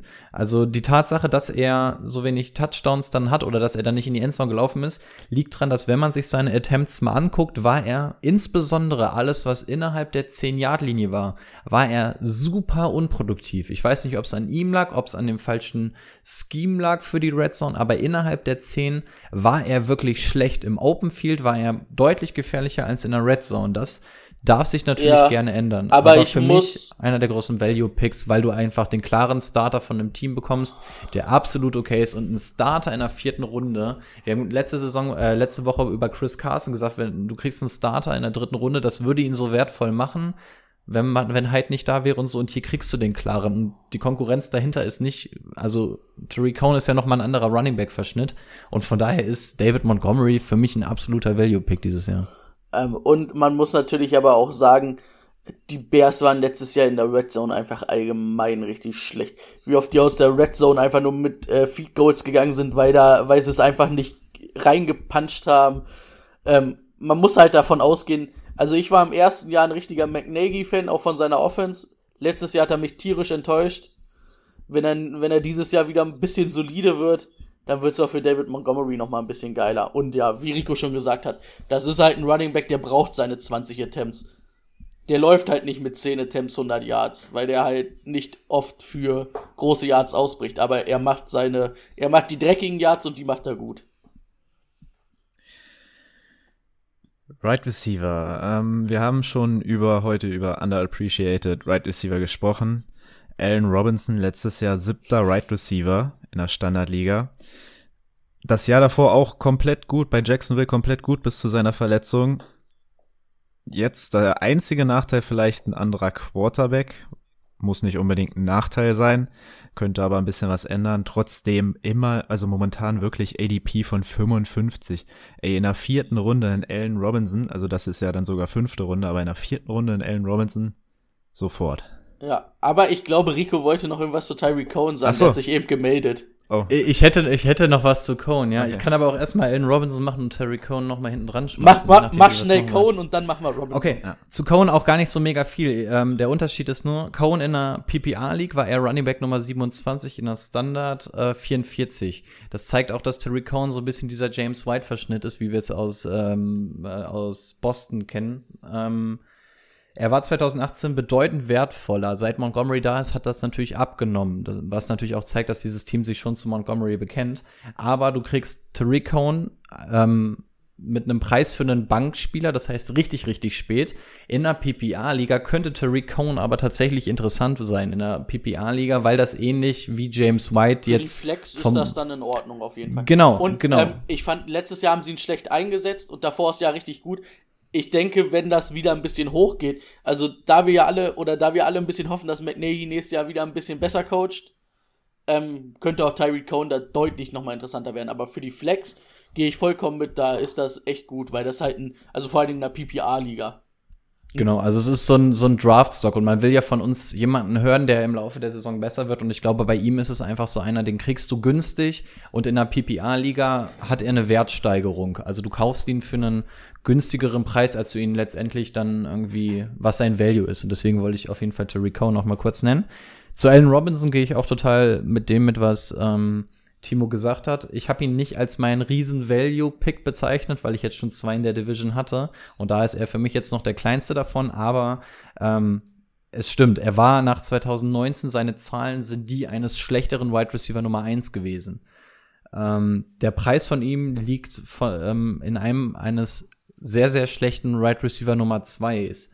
Und er will, seine Zahlen können ja eigentlich nicht schlechter werden, egal was da jetzt auf Quarterback passiert. Und ich habe mir auch aufgeschrieben, egal was drumherum geht, egal ob Standard, ob PPA oder sonst irgendwas, für mich wird Allen Robinson ähnlich abliefern wie letztes Jahr und es kann im Endeffekt noch besser werden. Und du kriegst mit ihm einen, der super günstig ist, der aber mega Upside hat. Von daher ist Allen Robinson auch einer der Namen, die man auf jeden Fall im Draft mit ähm, drauf haben muss, weil sein Preis einfach so günstig ist, weil ihn keiner wirklich geil findet.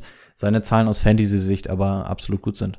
Ja, du musst halt einfach mal sagen, wenn wir vorhin beim, bei Kenny Dolliday gesagt haben, zu dem Top 5 Receiver fehlen die Receptions, muss man halt auch einfach mal sagen, Allen Robinson 98 Receptions, ne? Ähm, hätte der vielleicht ähm, noch zwei, drei Touchdowns mehr, also er hat ja nur sieben, was ja auch schon ein guter Wert ist, ist das schon echt stark. Und ähm, ich finde eigentlich so von deinem Nummer 1 Receiver in deinem Team, in, in deinem Fantasy-Team, trenn ihn eigentlich nur so letztes Jahr so ein paar Bassspiele. Ich glaube, er hatte zwei, drei Spiele, wo er wirklich schlecht war. Aber ansonsten, und was hat man gesagt, vierte Runde? Das ist ja dann dein Wide Receiver Nummer 2. Das ja, ja. ja, das also momentan steht er in der fünften Äh, ja, und selbst dann, ey, selbst in der vierten oder Ende dritte, in der das ist, Standardliga. das ist halt ein No-Brainer. Also für mich auch ein, äh, wir haben es vorhin bei Kenny Golliday gesagt, auch, ich finde auch Allen Robinson wird ganz schön unterschätzt in der Liga als Receiver allgemein. Und jetzt stellt euch mal vor, der wäre mal von ordentlichen Quarterbacks angeworfen worden. Die Quarterbacks hießen Mitch Trubisky und Jake Bortles, äh, Blake Bortles. Also, vielleicht, vielleicht profitiert er sogar noch von Nick Foles. Ich könnte die anderen Wide Receiver relativ schnell abhaken. Also man könnte, glaube ich, relativ lange drüber reden, da wir aber sowieso ein bisschen in der Eile sind. Sage ich mal, dass mich das dahinter nicht sonderlich interessiert. Anthony Miller ähm, ist das Problem, dass er einfach zu schwankend ist. Bei dem kommt es halt wirklich drauf an, wie läuft das Spiel der Bears gerade. Also führen sie oder können sie das Ding locker runterspielen, irgendwie sowas.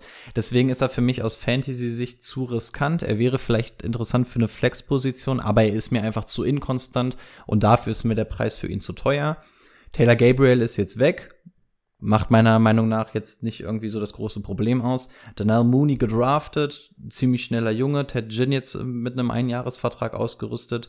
Es sind beides sehr ähnliche Spieler meiner Meinung nach, stoßen aber beide nur irgendwie so zu Milner dazu. Und ich glaube, Milner ist momentan noch eher die Nummer zwei. Und dadurch, dass der schon nicht interessant ist und ich bei den anderen beiden jetzt nicht sehe, dass sie da jetzt irgendwie so groß drüber schießen können und die Tight Ends auch ähm, ähm, fangen können, beziehungsweise der Tight End, ähm, sage ich in dem Falle, dass die anderen für mich uninteressant sind, stand jetzt. Ja, Cordell Patterson auch und also am meisten traue ich es noch irgendwie Riley Ridley zu, aber der wird dieses Jahr auch nicht Fantasy-relevant. Aber ich könnte mir vorstellen, dass der sich dieses Jahr vielleicht ein bisschen zur Nummer zwei entwickelt. Also ich habe ein bisschen die Hoffnung, weil einfach ich hoffe, dass, oder ich, es kann ja nicht nur sein, dass sein Bruder so talentiert ist.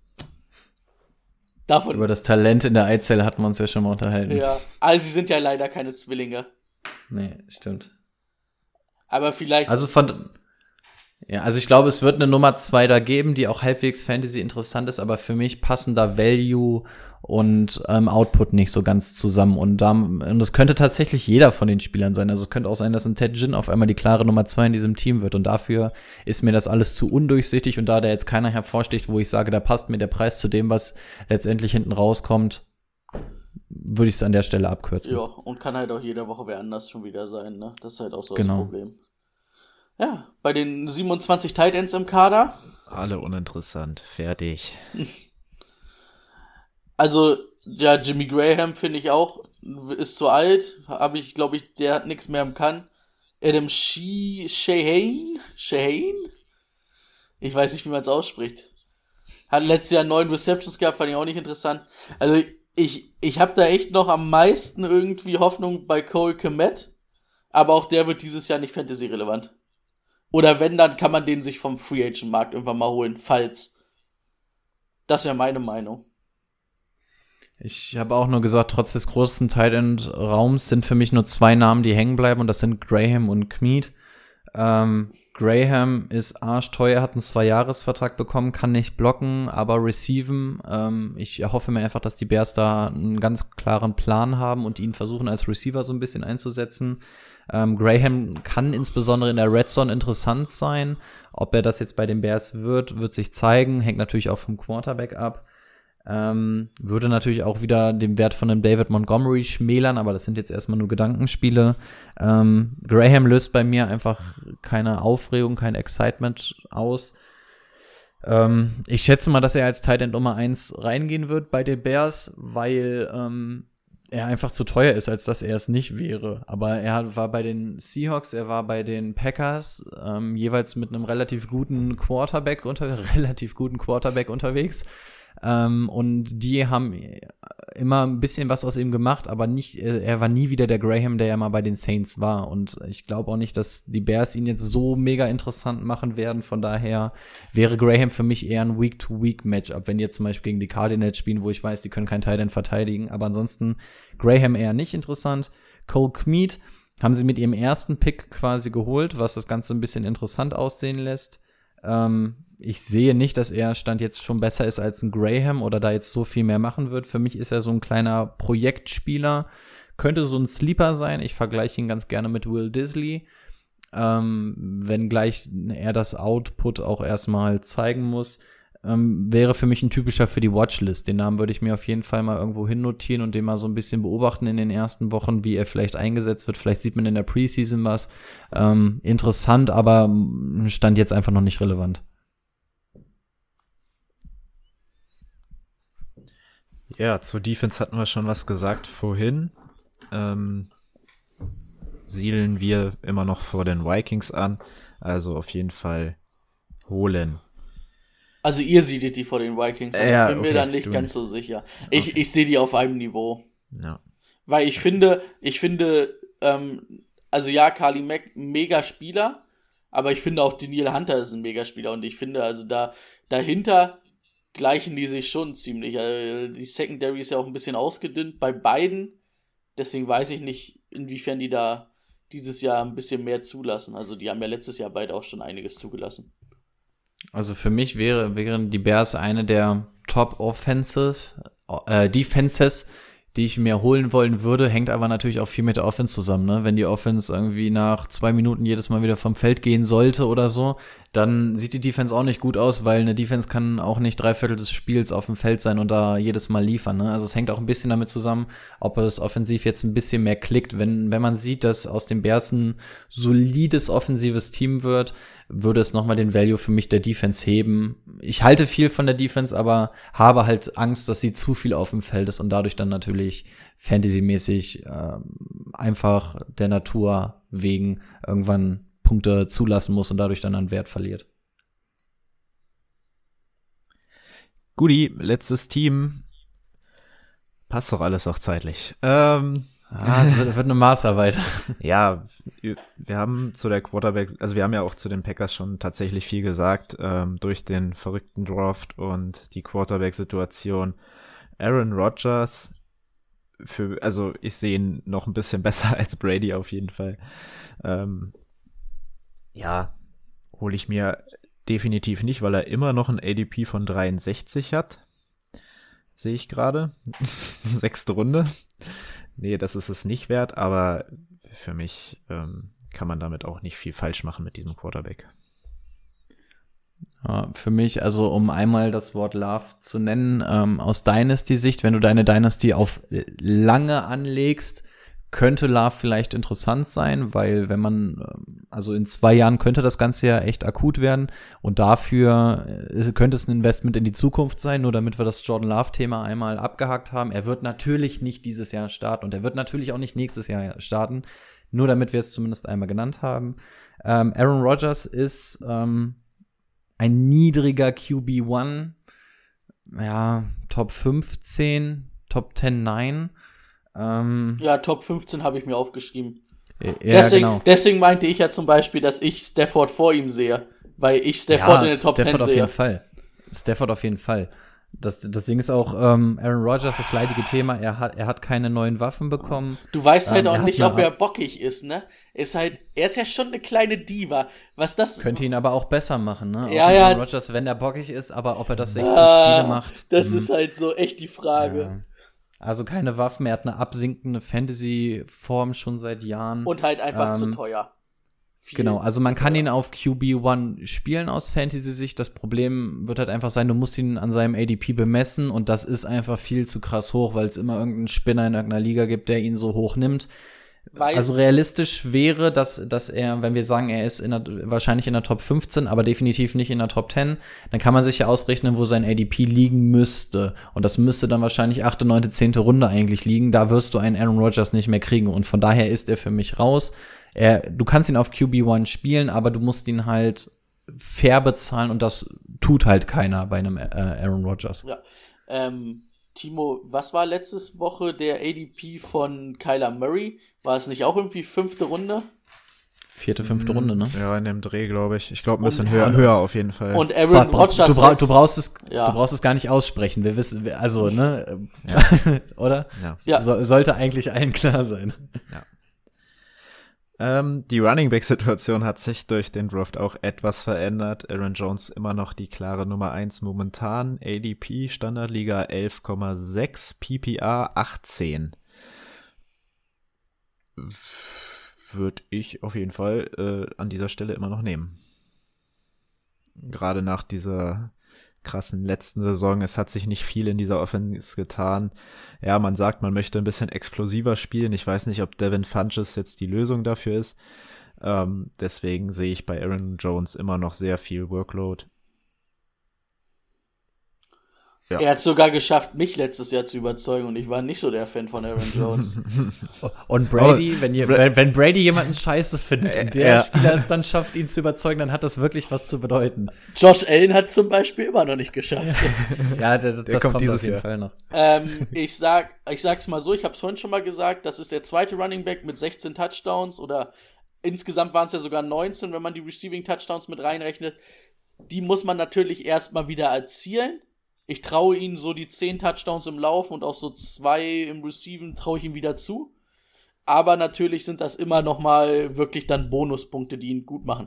Aber was hast du gesagt? 16, 18, 18 ADP? In der PPA, in der PPA, ja. Zweite Runde, das ist ja. ja Mitte zweiter Runde. Äh, das ist dann vielleicht dein Running Back Nummer 2 oder du hast einen sehr guten Right Receiver und ist dein Running Back Nummer 1. Kannst du nehmen. Also ich finde, eigentlich ist, ist Aaron Jones dann schon Running Back Nummer 1, dadurch, dass er Run-Heavy Offense hat und eigentlich auch die Goal-Line-Opportunity kriegt, finde ich das in Ordnung. Ja, gehe ich im Endeffekt mit. Also ich, Aaron Jones als RB Number One in meinem Team absolut vertretbar. Ähm, als RB2 finde ich es fast schon eine Frechheit, ihn zu haben. Mhm. Ähm, das einzig Gute durch AJ Dillon wird sein ADP halt gesenkt und dadurch fällt er in die zweite Runde, teilweise sogar ähm, bis Mitte, Ende zweite Runde und da ist es meiner Meinung nach ein absoluter No-Brainer. Ihr habt die Argumente schon, ge äh, schon gebracht. Äh, Run Heavy, ähm, du wirst ihn nicht an seinen 16 Touchdowns bemessen können, aber er wird auf jeden Fall auch wahrscheinlich wieder um die 10. Also ziemliche Parallelen zu Delvin Cook, nur dass du weißt, er hier bleibt fit. Ähm, ja, guter Mann, auf jeden Fall. Und was ich mir noch aufgeschrieben hat, er ist in seinem Contract Year, ne? Mhm. Du hast dahinter einen, der rein theoretisch nächstes Jahr übernehmen könnte. Ich glaube so ein bisschen, dass die Packers ihn einfach totlaufen werden und dass er sich quasi für seinen Vertrag empfehlen soll, weißt du? Also du kannst am Packers Stelle jetzt einfach sagen, weißt du was, du wirst einfach jedes Scheiß Mal den Ball kriegen und läufst dann die Mauer. Wenn du das 16 Spiele lang durchhältst, okay, hast du dir den Vertrag verdient. Also weißt du, die Packers können ihn jetzt quasi totreiten, weil im Zweifel lassen sie ihn gehen und bezahlen ihn nicht. Deswegen könnte ich mir vorstellen, dass er auf jeden Fall krass viel eingesetzt wird, weil wenn er, wenn er Verschleißmaterial ist, aus Packers Sicht wäre es jetzt nicht so schlimm, weil du mit AJ Dillon dahinter einen hast. Also da hoffe ich mir einfach, dass er viele Gelegenheiten bekommt, weil die Packers einfach nicht scheu sein werden, ihn zu schonen. Also wenn AJ Dillon nächstes Jahr die Lösung sein soll und du einen Aaron Jones ziehen lässt, der schon gesagt hat, dass er gerne sein Leben lang bei den Packers bleiben möchte, dann, also ich habe den Draft, habe ich mittlerweile verdaut, aber das würde ich nicht verkraften, glaube ich. Aber Aaron, Aaron Jones will bezahlt werden und wir wissen alle, wie gut es gerade ja. ankommt. Ähm, und Aaron Jones will anhand seiner Zahlen wahrscheinlich bezahlt werden. Ich glaube nicht, dass der, dass es da einen Bonus gibt, weil er das Team so toll findet. Da müssen wir realistisch bleiben und ähm, wenn der so einen fetten Vertrag will, wir, wir sehen, wo die Tendenz zu fetten Verträgen bei Running Backs hinführt. Ich finde auch, er passt da gut rein, aber aus wirtschaftlicher Sicht, ne, weiß ich nicht, könnte, könnte sein. Aber da bist du natürlich näher an den Packers dran als ich. Also, Zu Stand AJ jetzt kann ich mir das noch nicht vorstellen. AJ Dillon momentan in der Standardliga übrigens immer noch hinter Jamal Williams gelistet. Also so müssen wir den mal einordnen. Das Problem ist, AJ Dillon kann ja überhaupt nicht receiven. Ne? Also wenn Aaron, Rod, äh, wenn Aaron Jones irgendwann mal ausfallen sollte, dann wird AJ Dillon natürlich richtig interessant, weil das ist natürlich ein klarer, das ist ein Läufer. Und ja. dann wäre der auch richtig interessant. Ähm, ich finde, Jamal Williams ist einfach nur der, der so reinkommt, wenn es zum Receiven geht und wenn Aaron Jones mal eine Pause kriegen soll. Weil Receiven kann ja Aaron Jones auch. Ja. Aber dann wirklich nur die Receiving-Rolle, aber dann auch wirklich nur, wenn Aaron Jones mal eine Pause braucht. Also für mich Jamal Williams nicht wirklich interessant. AJ Dillon ähm, kann man ich weiß nicht, muss man den vielleicht noch mal in der letzten Draft-Runde einsammeln, aber da musst du halt darauf hoffen, dass, dass sich Aaron Jones verletzt. Und da kriegst du ihn wahrscheinlich auch noch vom Free Agency-Markt. Aber wenn, wenn du hörst, Aaron Jones hat ein kleines Wehwehchen und du einen Bankplatz frei hast, hm. würde ich auf AJ Dillon mal, mal schielen, auf jeden Fall. Ich glaube nicht, dass AJ Dillon bis auf den Free Agency-Markt geht. Ich finde, wir haben hier genau, genau dasselbe, was wir bei Alexander Madison haben. Wir haben hier einen richtig, richtig wertvollen Handcuff-Spieler. Und wenn wir sagen, du, Madison hat einen ADP in der neunten Runde, kann ich mir nicht vorstellen, dass ein AJ Dillon undrafted durchgeht. AJ Dillon hat realistische, sehr, sehr realistische Chancen, der Running Back 2 in diesem Team zu sein. Ähm, Aaron Jones braucht nur eine Verletzung sein oder irgendwas Contract-mäßiges sein ähm, dann ist AJ Dillon da und wir haben hier immer noch ein Run-Heavy-Team. Also aus Fantasy-Sicht, ich habe mir auch die Frage daneben geschrieben, Madison oder Dillon. Natürlich wird es ein Madison sein, weil er einfach auch schon was gezeigt hat, aber ein, ein AJ Dillon ist für mich ein absolut wertvoller Handcuff-Spieler. Handcuff-Spieler sind natürlich nicht beliebt, weil du warten musst, dass Szenario X eintritt. Wir haben es vorhin schon bei Madison gehabt, aber für mich ist AJ Dillon der etwas schlechtere Madison. Und zu Madison haben wir vorhin schon gesagt, bei dem liegt das ADP in der neunten Runde. Also wenn ein AJ Dillon in der 15. Runde oder sowas im Draft da ist, ist es für mich ein absoluter No-Brainer, den zu nehmen. Wenn du bereit bist, einen Madison in Runde 9 zu nehmen, kannst du auch einen AJ Dillon in der 15. Runde nehmen. Warum nicht? Hast einen, der und, und dann lass mal wirklich Aaron Jones sich verletzen, dann hast du mit AJ Dillon auf einmal einen absolut ganz, ganz krasses Value. Also ich finde AJ Dillon, also undrafted sollte er meiner Meinung nach nicht durchgehen. Und es gibt so viel Schrott, den du dir auf die Bank setzen kannst. Wenn du einen Handcuff äh, in deinem Team hast, ist das vollkommen okay. Und wenn das AJ Dillon ist, finde ich das auch absolut in Ordnung. Ja, und vielleicht wird's ja unter der Saison sogar so, dass es sein wird, so äh, Run Heavy, was, was werden die machen? Die werden bestimmt so 30, 35 Mal den Ball laufen. Lass doch Aaron Jones 20 Mal den Ball da kriegen und vielleicht 10 Mal Dylan. Dann hat das irgendwo auch eine Relevanz, die du dir vielleicht irgendwann mal auf die Flex stellen kannst. Also ich bin mir nicht sicher, wann er kommt, aber an sich bin ich deiner Meinung, Rico. Also mit dem Draften. Ja. Ist auf jeden Fall eine Wertanlage, sowohl in der Dynasty League als aber auch in der ähm, normalen League, Redraft League. Genau. Auf, auf, au- da wollte ich auch noch mal drauf hinkommen. Aus Dynasty-Sicht muss man ihn natürlich noch mal ein bisschen höher ranken, ne, weil man hier eventuell auch wieder die Chance hat, einen Erben von einem Run-Heavy-Team zu ziehen. Also ich sehe tatsächlich in dem Team, also ich verstehe die Argumente, aber ich sehe in dem Team für Runde 14, 15 zwei andere Spieler, zu denen wir gleich noch kommen werden. Ähm, machen wir erstmal weiter mit den Right Receivern. Devonta Adams, Standardliga 14.7.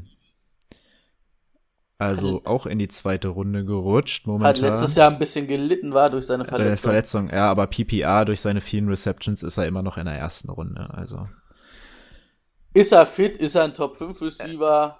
ja. Ähm, in der NFL und wahrscheinlich, oder nicht nur in der NFL, sondern auch in der, im Fantasy.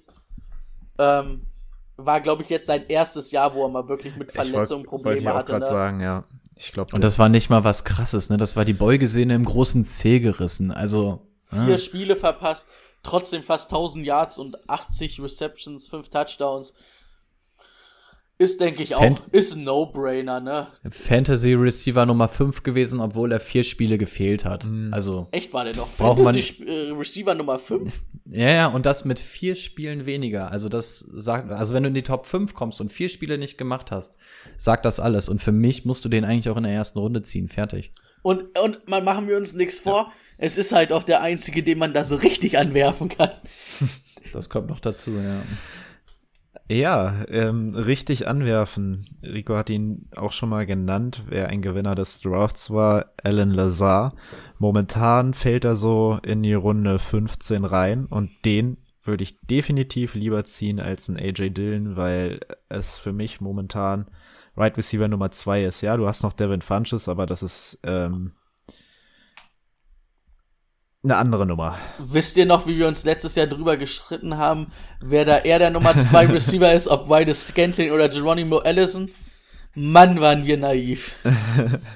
Ob St. Brown noch mal wiederkommt, haben wir überlegt, bevor, bevor das passiert, aber Ja, Ja. also man muss sogar, man muss sogar sagen, also St. Brown hat halt überhaupt kein Spiel gemacht.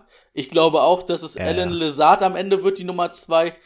Aber ich glaube, da haben alle irgendwie eine potenzielle Chance.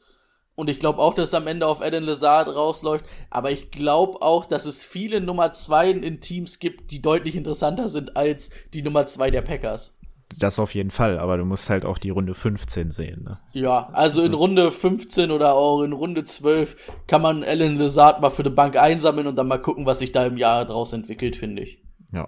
Ich glaube auch, dass es Alan Lazar wird und ich habe mir auch aufgeschrieben, Funches oder Lazar oder doch MVS oder EQ. Take a shot, aber für mich ist es zu riskant für einen Banksleeper, außer du hast Insiderwissen, weil es könnte einfach jeder von denen sein. Jeder hat eigentlich die Voraussetzungen.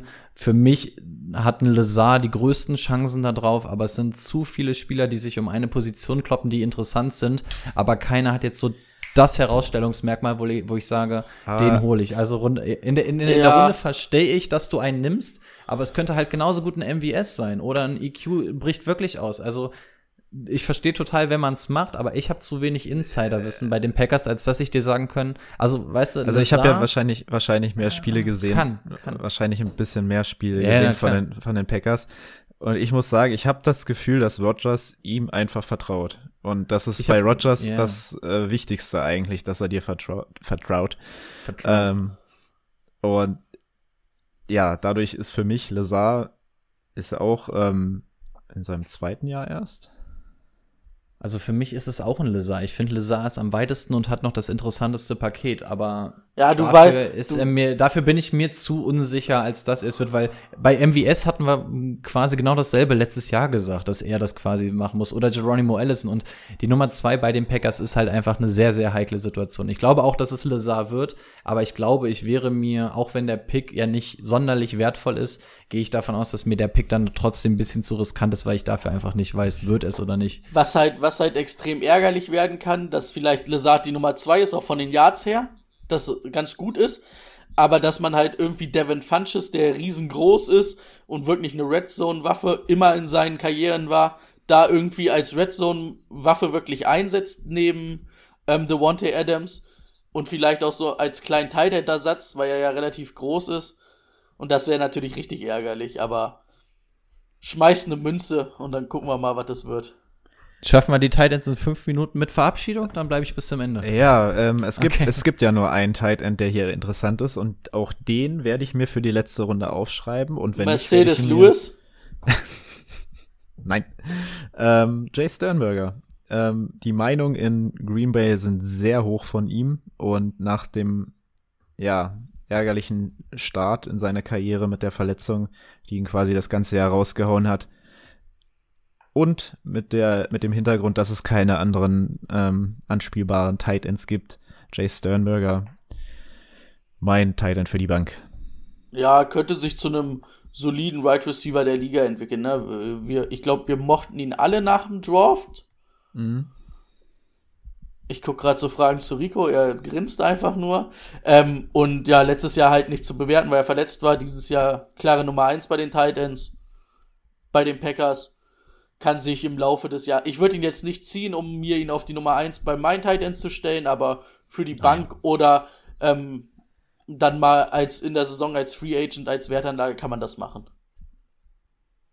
Ja, bei mir auch. De äh, also Graham ist weg. Degura haben sie sich geholt oder wie man ihn ausspricht. Für mich ist Degura aber ein ganz komischer Titan. Für mich ist das kein wirklicher Titan. Ich, ich finde, er erinnert mich eher an einen Fullback. Ähm, Das war den, den also- sie in der dritten, vierten Runde gezogen haben. Ja, irgendwie. Ähm, ich hab- ja, aber ich hab- ganz, ganz komischer Typ. Genau, ich irgendwie. habe ganz oft ähm, gelesen, dass das, dass das so ein Kai Kusmann-Verschnitt ist und dass den Ja. die Packers wohl auch so einsetzen wollen, so als Fullback, der auch ein bisschen mehr ins Passing-Game. Ja, ähm, dann- er erinnert irgendwie nicht an einen Titan. Also der dann mehr ins Passing-Game mit eingebunden wird. Aber Ja, auch Kai stimmt. Kusman hat seine Berechtigung bei den 49ers, aber hat halt keine Fantasy-relevant, deswegen können wir das eigentlich dann Ja, auch abhaken. genau, deswegen habe ich ihn auch mal zur Seite gepackt. Ich glaube, den kann man, äh, könnte eine interessante Matchup-Waffe sein, aber das ist was für Analysten und nichts für Fantasy Football.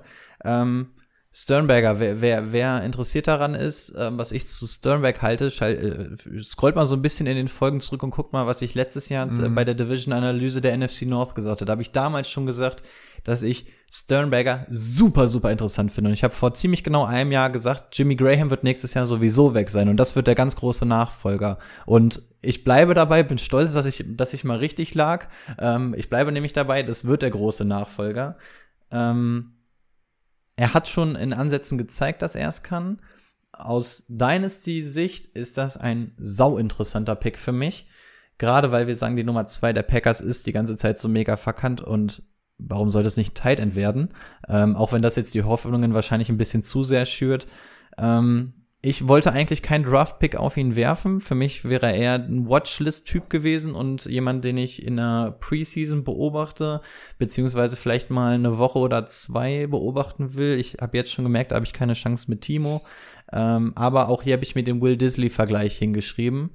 Ähm, und das passt, glaube ich, ganz gut, weil Will Disley passt mega gut zu Russell Wilson, ähm, zu einem super Quarterback. Ähm, keiner hat ihn auf dem Schirm gehabt. Er ist, hat ziemlich viele Parallelen mit Will Disley. Bei dem war ich schon Fan. Was aus dem geworden ist, wissen wir. Und Sternberger ist für mich ein sehr, sehr, sehr, sehr, sehr interessanter Spieler. Hat er auch weiche Knie? Ähm, weiß ich nicht. Also, also die, die Knie von, von Disley waren aber gar nicht so weich. Also, Naja, die letzten zwei Saisons sagen da was anderes. Aber, nee, ähm, diese Saison hat er sich die Achillessehne gerissen. Das hat nichts mit dem Knie zu tun. ach so, ich dachte, davor das Jahr, davor das Jahr ist die Kniescheibe ich raus. dachte, es ja, wäre beides mal das Knie gewesen. Dann hat das nicht ganz gepasst. Nee, nee. Ich wollte noch mal zum Abschluss noch mal einen witzigen Sidekick reinschmeißen. Du bist unser witziger Sidekick. Kein Problem, Big Sexy, für dich immer. oh nein, was? Er, hat- er hat angekündigt, er will es in der Folge bringen. Okay, Kinders, ich muss ganz unromantisch zum Ende kommen. Ew. Aber wir sind ja durch, ne? Ja. Wir wissen natürlich wieder nicht, welche Folge wir als nächstes machen. Deshalb verabschieden Aber die Abstimmung jetzt. kam richtig gut an. Wir hatten tatsächlich noch nie so viel Beteiligung bei irgendwas. Ähm, Ich würde auch sagen, Insta wir lassen die einfach wieder abstimmen, oder? Ja, denke auch. Machen wir wieder so. Guti, dann Sorry fürs Gehetze zum Ende, aber Papa muss zum Friseur. Ich sehe aus wie ein Löwe. so. Wieder gehört. Ciao. bis dahin, tschüss.